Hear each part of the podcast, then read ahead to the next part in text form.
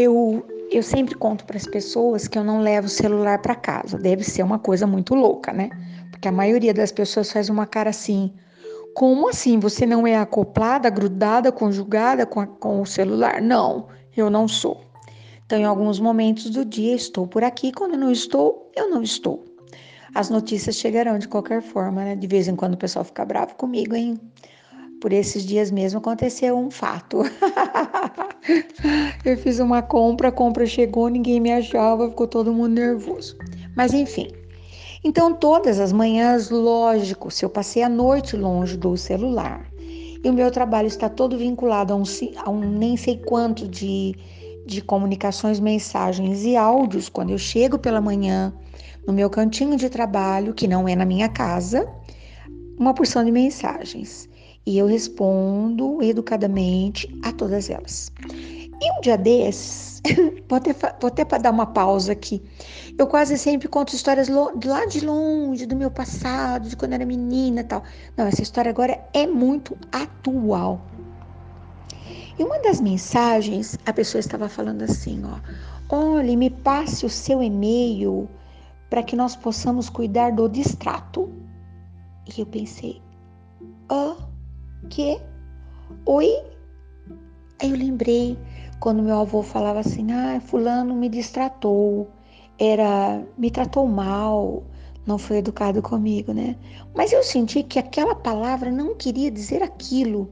Mas eu também não tinha ideia de verdade, estou te contando. Eu não tinha ideia do que era aquilo. Aí eu mandei um recadinho. Ah, exatamente o que você quer me dizer. Ah, eu quero mandar, eu quero mandar por e-mail meu pedido do distrato. Eu falei, ah, o que, que é isso? Quando a gente não, não sabe, a gente fala que não sabe, né? Ah, é porque nós estamos cancelando o nosso casamento e você precisa mandar, ao invés do contrato, o distrato, que é o contrário. Falei, ah, tá certo. Pois é. Aí eu lembrei, ah, eu lembrei, eu preciso contar isso de todo, de toda forma. Quando eu era bem mais novinha, havia umas coisas, né? Nota promissória, cheque ao portador. Ai, tem umas coisas assim muito malucas, né?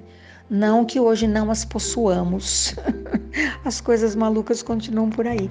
Mudaram os nomes, né? Eu me lembro certa vez de ouvir uma pessoa adulta maravilhosa dizendo assim: Olha, eu acho que acima de qualquer papel, de qualquer assinatura, eu tenho usado tanto esse discurso, está a minha palavra.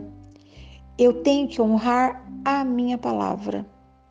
Quando eu digo que eu posso, que eu farei, eu posso e eu farei. Quando eu digo que eu não posso e eu não farei, é porque eu não posso e eu não farei porque não existe nada nesse mundo que possa alguém sem palavra cumprir o, que prometeu se ela não tem esse costume. E também não deve existir nada que impeça alguém que honra os seus compromissos de cumprir o que ele disse, o que ele disse que haveria de cumprir, mesmo que ele não tenha assinado nenhum papel e nem coisa nenhuma, né?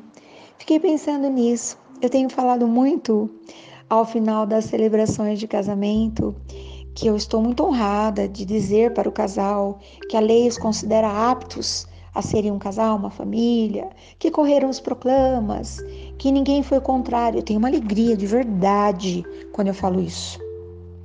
Mas eu sempre arremato com, com essa fala. Mas eu tenho uma obrigação moral de dizer para vocês que não existe uma lei que seja maior do que a lei do amor. E o respeito tá, tá tudo ali no pacote, né? O respeito, hum, a compaixão, a ternura. É isso que eu penso. Mas eu fico sempre muito esperançosa de que você me conte o que, que você acha disso. Um papel consegue resolver alguma coisa? Se a pessoa for descortinada, desmembrada, desenraizada, perdida? se ela não tem o hábito, se ela não tem por hábito de cumprir fielmente aquilo tudo que ela garantiu que faria, me conte.